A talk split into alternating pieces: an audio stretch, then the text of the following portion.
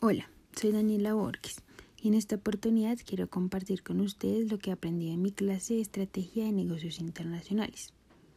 Para empezar, creo que a muchos nos pasa que durante la vida universitaria o como tal la vida estudiantil se tienen muchas materias y clases que se convierten monótonas en la vida de uno y se cree que a la final no aportan nada para la vida y solo se ven por obligación.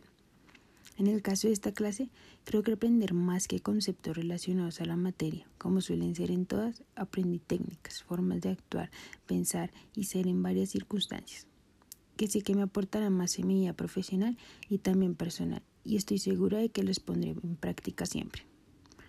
Aprendí que voy a estar siempre preparada y dispuesta para todo, que no todos los días serán iguales, ni todas las negociaciones, no siempre voy a ganar, pero siempre aprenderé algo nuevo.